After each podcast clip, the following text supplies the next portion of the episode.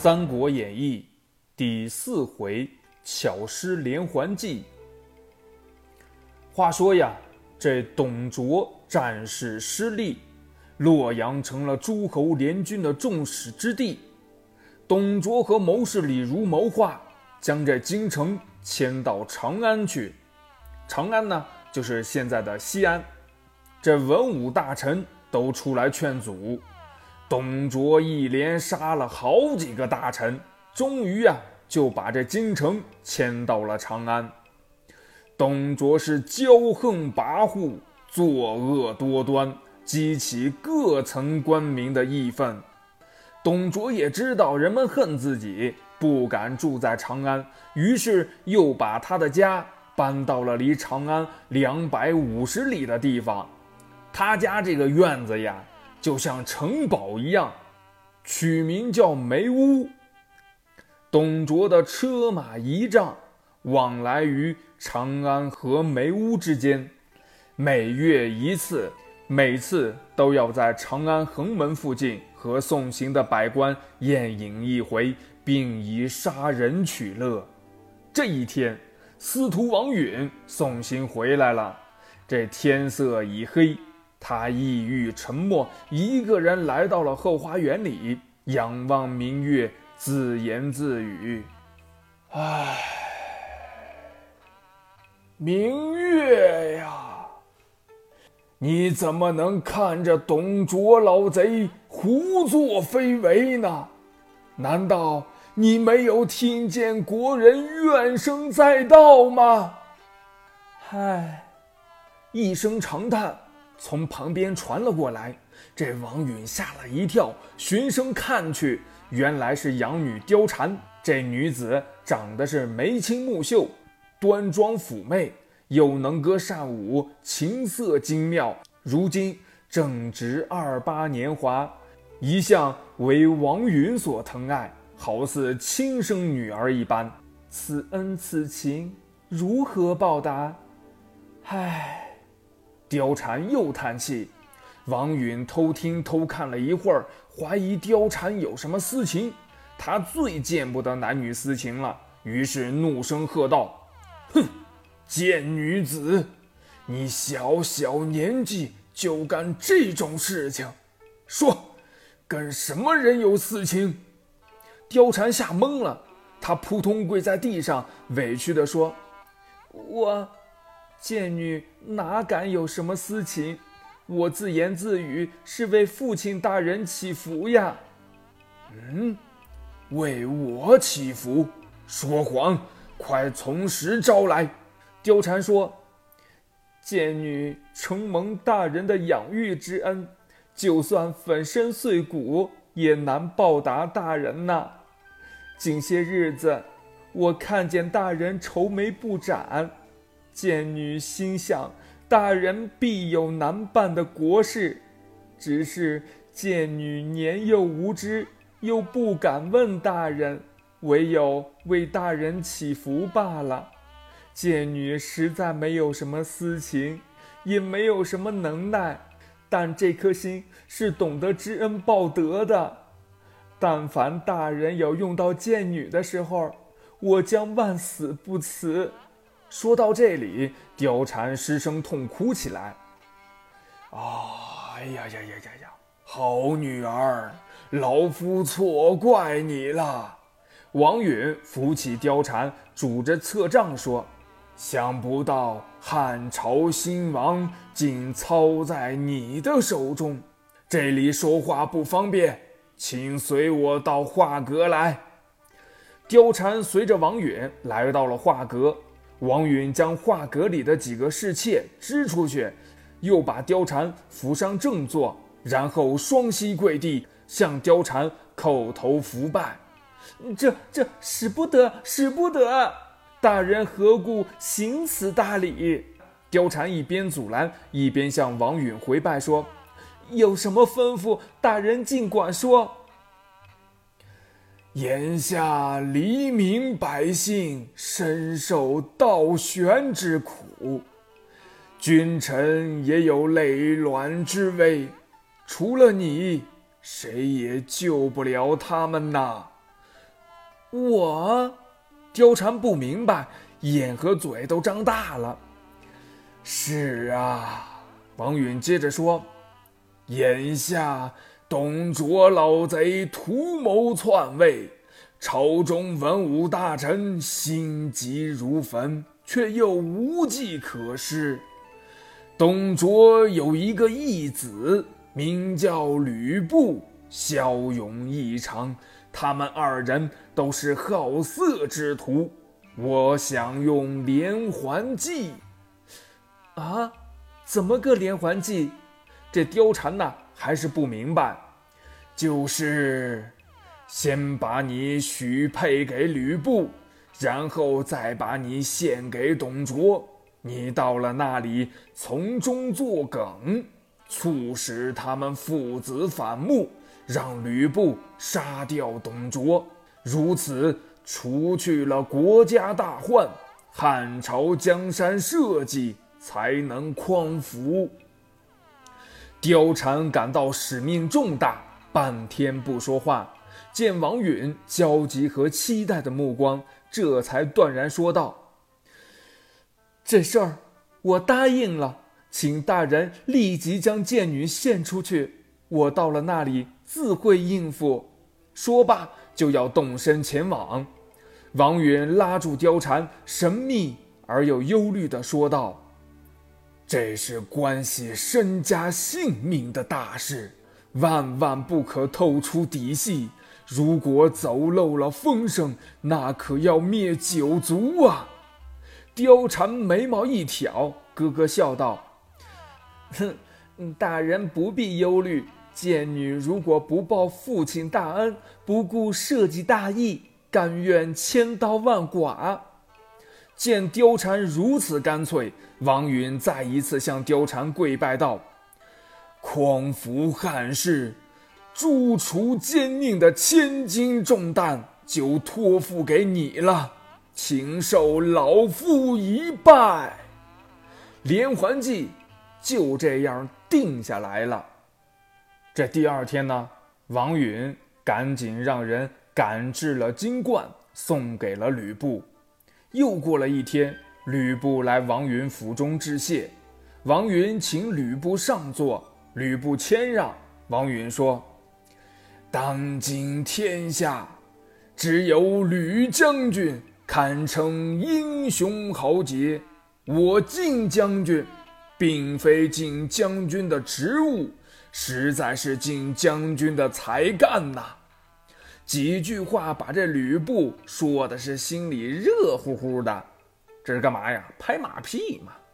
王允设宴招待吕布，二人边喝边说，几杯酒就把这吕布灌的是迷迷糊糊的。吕布半醉半醒的在侍女身上扫视，却不见一个中意的。吕布起身告辞说：“客走主安，我告辞了。”哎，酒要尽兴，这才喝到一半儿哪能走呢？王允说着，打发侍女去请貂蝉。他知道吕布的心思，现在到貂蝉出场的时候了。这不一会儿功夫呀。随着一股袭人的香气和一阵环佩之声，一个美若天仙的青春少女飘然而至。吕布立刻被那女子吸引住了。哎，这这这这这这这女子是是是什么人呢？吕布痴痴地问。啊，此乃小女貂蝉。王允招呼貂蝉。为吕布斟酒把盏，貂蝉脸上一红，怯怯地走到了吕布的案前，斟了酒递了过去。二人对视了一眼，立即眉来眼去的默默传情起来。王允见此，连忙佯装醉态，摇晃着身子站起来说：“老夫不胜酒力，你。”你们多喝几杯。吕布请貂蝉入座，貂蝉面有羞涩，不敢入座。王允在旁边说：“貂蝉，吕将军是我的好友，你是我的至亲，但坐无妨，但坐无妨。其实呀，这王允根本就没醉。听了这话，貂蝉坐了下来。吕布顾不得喝酒吃菜，这两只眼睛呀，就只在貂蝉身上转悠。他想说什么，又觉得冒昧，脸呀一下子就红了。王允看在眼里，一扫刚才的醉态，单刀直入地说：“将军如果喜爱小女，可以纳小女为妾。将军以为如何呀？”吕布一听，立即喜出望外，向王允拜谢道。大人此话当真？果能如此，我吕布今生今世愿为大人鞍前马后，效犬马之劳。好，好，既然将军同意，那就或早或晚，择一个良辰吉日，把小女送到将军府中。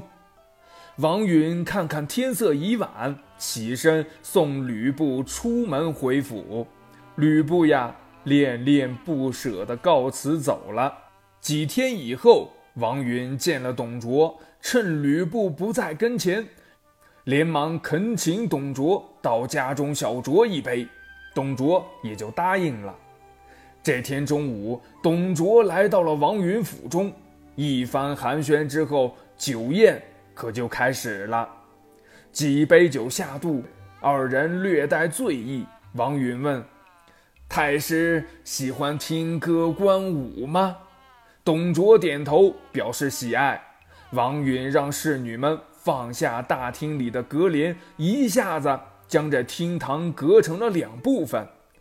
音乐升起，只见帘子那边，貂蝉甩动长袖，舞步轻盈地飘入场内。这董卓右手托着下巴，目不转睛地盯着貂蝉。他呀，看呆了，酒水从嘴里流出来，他都没发现。那眼睛馋的呀，就想把这貂蝉一口给吞掉。太师还看得过去吗？王允问。嗯，过瘾，过瘾。董卓擦了一把口水。王允传唤貂蝉到帘子这边，貂蝉一挑帘子走了过来，向董卓深深一拜。董卓见貂蝉确实艳丽秀美，忙问：“咦，这女子叫什么名字？”“叫貂蝉，是府里的歌妓。”王允回道。“貂蝉，呵呵呵。”好名字，既是蝉，想必不光能舞，也能唱歌了。董卓说着，咧嘴一笑。王允说：“既然太师喜欢，蝉儿，你就低唱一曲给太师听听吧。”貂蝉一手执弹板击打节拍，一边。微起樱桃小嘴，唱起西凉小调。董卓久居西凉，立即感到音调亲切，连连称赞说：“好曲调，好嗓音，好歌喉啊！”王允赶紧接话茬说：“既然太师赏识你，貂蝉，你就坐下来。”给太师斟酒把盏吧。貂蝉在董卓身边坐了下来，斟酒把盏。董卓一手接过酒杯，一手在貂蝉胳膊上捏了一下，笑着问道：“呵呵呵，敢问姑娘青春几何呀？”“贱女十六岁了。”貂蝉说罢，抿嘴一笑。这董卓的魂儿呀，立刻像被勾去了一样，浑身的不自在。王允见时机已到，连忙躬身说道：“我有意将这女子献给太师，只是不知太师肯不肯笑纳。”哦，那感情好，呵呵，那感情好啊！董卓喜不自胜。天黑时分。不等董卓回到相府，王允早已将貂蝉送到了相府。这事儿很快就被吕布知道了。吕布碰到了王允，质问道：“老东西，你玩什么把戏呢？你既然把貂蝉许给我，为什么还送给太师？想戏弄我吗？”王允解释说：“哎。”将军有所不知，前日太师到寒舍，说有要事相商，一者为将军求婚，二者顺便看看貂蝉。见过之后，要马上把貂蝉接到相府去，给将军完婚呢。哦，原来是这么回事儿，我错怪大人了。误会解除了，吕布打道回府，一心一意等待义父董卓给自己完婚。但是等了两天，却不见一点动静。一问呢，才知道董卓根本就不是为他吕布去求婚的，而是为自己纳妾。现在已经跟貂蝉同床共寝了。吕布又急又气，连忙大步流星来到后堂会探。这时，貂蝉已经起了床，董卓尚未醒来。貂蝉见了吕布，一会儿指指自己的心口，一会儿指指董卓的身子，好像有无限的委屈一样。吕布见状，心都要碎了。董卓一个翻身醒了。睁眼一看，见吕布和貂蝉，一个在床前，一个在床后，正在那里比比划划。董卓立即勃然大怒，怒吼道：“吕布，你好大的胆子，竟敢在光天化日之下调戏我的爱妾！滚，快滚！以后不准再进我的后堂！”吕布被骂得狗血喷头。愤然离去，经过谋士李儒从中调和，父子二人才重新和解。但是呀，已经是面和心不和了。这一天呢，吕布随着董卓来到了皇宫，汉献帝向董卓问起国事，吕布见无事可做，趁机回到相府找貂蝉嬉戏去了。貂蝉和吕布来到了后花园凤仪亭下，貂蝉泣不成声地说：“ 自从那天见了将军，被许配给了将军，我这平生心愿也算是满足了。不料啊，太师又把我占为己有。”老公公娶了儿媳妇儿，这还让我怎么活呀？吕布见状，连忙替貂蝉擦眼泪。貂蝉又说：“当时我真想死啊！我之所以没死，实在是想见将军一面。现在好了。”见了将军，我死也心满意足了。说罢，手攀曲栏就要往池塘里跳。吕布可急了，伸手拉住貂蝉，拦腰抱住。貂蝉挣扎着说：“我的身子已经被那老贼淫污，再也不能侍奉将军了，只有以死报答将军。”吕布眉毛一竖，断然说道：“你的心意我全明白了。今生今世不能娶你为妻，我就算不得当今英雄。等着瞧吧，看起来呀，这吕布的决心早已下定，一个行动就要开始。貂蝉收住眼泪，急切地说：“还等什么？我在这里度日如年，怕见不到那一天了。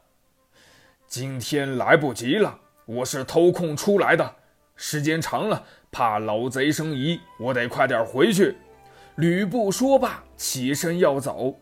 貂蝉生气地说：“将军如此害怕老贼，还算什么当今英雄？吕布何时受过这种轻视？如今听罢貂蝉的怨言，立即羞惭满面的揽过貂蝉，搂抱着亲昵起来。他觉得现在需要的是行动，而不是言辞的辩解。为了貂蝉，他什么都敢干。”这时，好像有什么人的走动声。狗东西，到处找你找不见，竟跑到这里来鬼混！一声喝骂，把正在甜情蜜意的吕布和貂蝉吓了一跳，立即分开。来人正是董卓。原来呀，他在宫中与汉献帝一起议事，突然不见了吕布。立即心仪吕布回府找貂蝉幽会去了，于是便辞宫回府。果然看见吕布与貂蝉搂搂抱抱，董卓怎么能不发火呢？狗东西，我看你往哪里跑！董卓摇晃着身子跑到曲栏附近，先抢了吕布的方天画戟，然后向吕布追了过去。吕布身轻如燕。动作灵活，噌的一声进了凤仪亭。董卓赶不上吕布，将这画戟向吕布投掷过去。吕布几个箭步出了后园。董卓赶过去，正要出门，却跟一个人撞在了一起。董卓一看，那人正是谋士李儒。哎，太师息怒，太师息怒！李儒扶起董卓。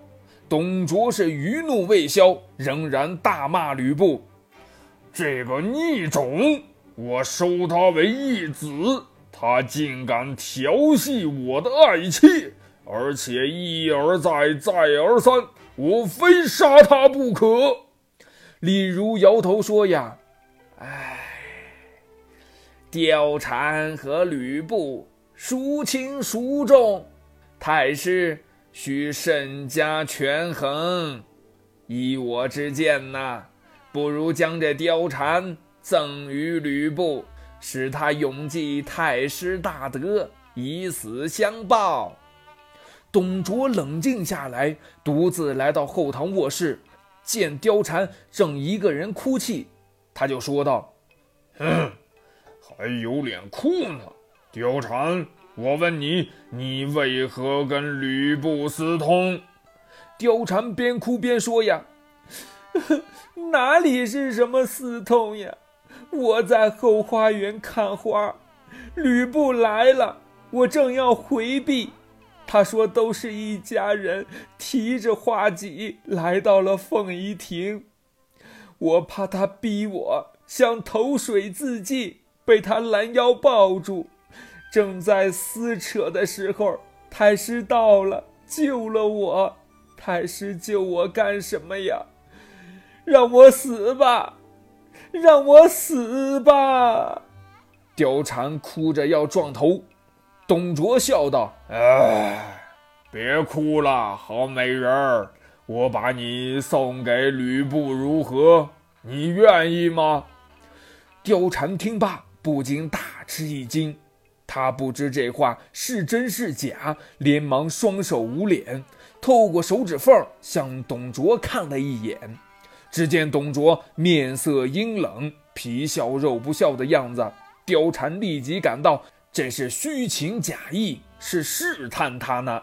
于是貂蝉哭得更厉害，一边哭一边说：“简 身，简身已是贵人，不愿再嫁家奴。”即便是太师忍心，我也宁死不从。说着，抓过臂上的宝剑就要自刎，显出十分决绝的样子。这董卓可吓坏了，连忙夺过宝剑，拦腰抱住貂蝉，说：“呃，别别别别这样，心肝儿呀！刚才我是跟你开玩笑呢，你自个儿舍得，我还舍不得呢。”貂蝉停住哭泣，又说：“承蒙太师怜爱，只怕这里不是久居之地。”弄不好吕布再来纠缠，我如不从，难免不被他杀害呀。董卓安慰道：“哎，不必忧虑，咱们明天就回梅屋去，共享天伦之乐。”说罢，二人又亲昵地搂抱起来。这第二天呢？董卓要回梅屋，文武百官都到长安横门送行。辰时过后，董卓和眷属的车马到了。董卓跟百官打招呼，百官向董卓跪拜致礼。貂蝉坐在第二辆车子里，也从车窗里向外寻觅。当他发现吕布也在送行的队伍中，他立即用手捂脸，表示悲痛欲绝。不忍离去，这吕布的心呐，又一次被撕碎了。车子过去，一个声音从吕布身后传过来：“吕将军不跟太师一块去梅屋，却在这里长吁短叹干什么呀？”吕布回头一看，是司徒王允，忙答道：“哎，还不是为貂蝉的事情吗？”王允佯装糊涂。明知故问道：“哎，这么长时间，太师还没有把貂蝉送给将军吗？”吕布说：“那老贼宠幸还来不够呢，哪舍得转送给别人呢？”接着，吕布将这些日子以来发生的事情向王允说了一遍。这王允一边听一边跺着脚说：“这里不是说话的地方。”请随我到寒舍一叙。二人来到王允的府邸，进了密室，边喝酒边说话。吕布又细说了一遍凤仪亭的经过。王允听了，浑身直打哆嗦，愤愤不平地说道：“这、这、这、这、这，这老贼引我女儿，夺你妻子，为天下人耻笑啊！”吕布说。是啊，他身为太师，竟做出这等事情，实在太可耻了。太不是耻笑太师，而是耻笑你我二人。耻笑我一个老朽倒没有什么，可气的是你这样的盖世英雄啊，受如此侮辱。王允要给吕布火上浇油，促使他早点动手杀董卓。听了这话，吕布心火升腾，大骂董卓：“我不杀董卓，誓不为人。”王允小声说：“嘿，这话可说不得，弄不好我们都要灭九族呢。”吕布站起来吼道。大丈夫顶天立地，还怕这个？我吕布岂能在他老贼胯下受辱一辈子？王允附和道：“这话倒也不错。以将军的才干，当然不是董卓能够压制得了的。”吕布略微思考了一下，又说：“别的我不顾虑，只怕我跟老贼有父子关系，受人议论。”王允摇头说：“你姓吕，他姓董。凤仪亭知己杀你的时候，他有父子之情吗？”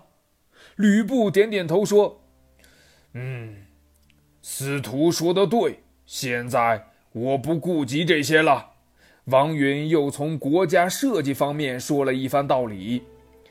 将军此举实在是匡扶汉室的忠臣所为，后世必将青史留名，流芳百世。否则跟董卓为虎作伥，就要遗臭万年呐！吕布从腰间拔出刀，在自己胳膊上划了一下，胳膊上立即流出鲜血。吕布说：“大人不必为我顾虑，我发血誓还不行吗？”说罢，扯下衣带扎了伤口，疾步走了。几天以后，王允和太尉黄绾等大臣商量，请董卓回京议事。并以天子名义密诏吕布率兵埋伏在朝门内，趁董卓进宫的时候杀掉他。事情定下来以后，立即派人到梅屋去请董卓回京。使者到了梅屋，见了董卓，说：“天子病愈，打算跟文武大臣商议，将皇位禅让给太师。”董卓心中暗喜。却又半信半疑。嗯，真的吗？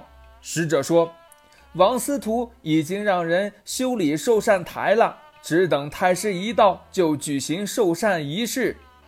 董卓这才信以为真，说：“怪不得我夜里做梦有大龙附体，唉，果然应了。”说罢，立即命令心腹爱将。发驾回京，临行时先辞老母，又别貂蝉，高兴地说：“呵呵，我为天子，你就是娘娘了。等寿善之后，我派人来接你。”貂蝉眉毛一挑，咯咯笑道：“嗯，我等着。”车马仪仗离开梅屋，来到了长安。董卓在相府歇了一夜，第二天一早，车马仪仗来到未央宫外，文武百官恭候在大道两旁，向董卓行礼致贺。车马仪仗进北门的时候，守门的军士让随行士兵留在门外，只放数人进宫。董卓一心只想早点受禅继位，没有理会仪仗的事情。车子。可就进宫了，宫门里刀枪剑戟一起举起来，董卓吓了一跳，浑身哆嗦起来。车子继续往里走，宫门立即关闭了。董卓感到不妙，正要下车询问，只听有人高声叫道：“反臣贼子到了，还不快点动手杀贼！”董卓还没辨认那人是谁，又听得呼啦一阵声响。周围涌上来一百多个武士，刀枪剑戟一起向董卓头上和身上又刺又砍。董卓浑身是血，倒地呻吟：“我我儿吕布在哪里？快来救老夫！”我在这里。吕布从车后转过来：“快快动手！还等什么？”董卓乞求道：“吕布笑道：‘我奉诏诛杀逆贼。’说着，挥戟直刺董卓的咽喉。董卓两腿一伸，死了。这时，埋伏在宫外的贾氏也抓到了董卓的谋士李儒，交给司徒王允发落。王允说：‘把李儒拉到市曹去斩首。’”连同董卓的尸体一起抬去，连董卓的尸体也一起抬去，让老百姓都看看，这也算号令同渠吧。董卓结束了罪恶的一生，在诛杀权臣董卓的过程中，吕布出的是力，貂蝉献的是身，而王允使的是计。董卓死后。会发生什么事儿呢？欲知后事如何，且听下回分解。听更多好故事，欢迎您下载喜马拉雅，关注金德哥哥。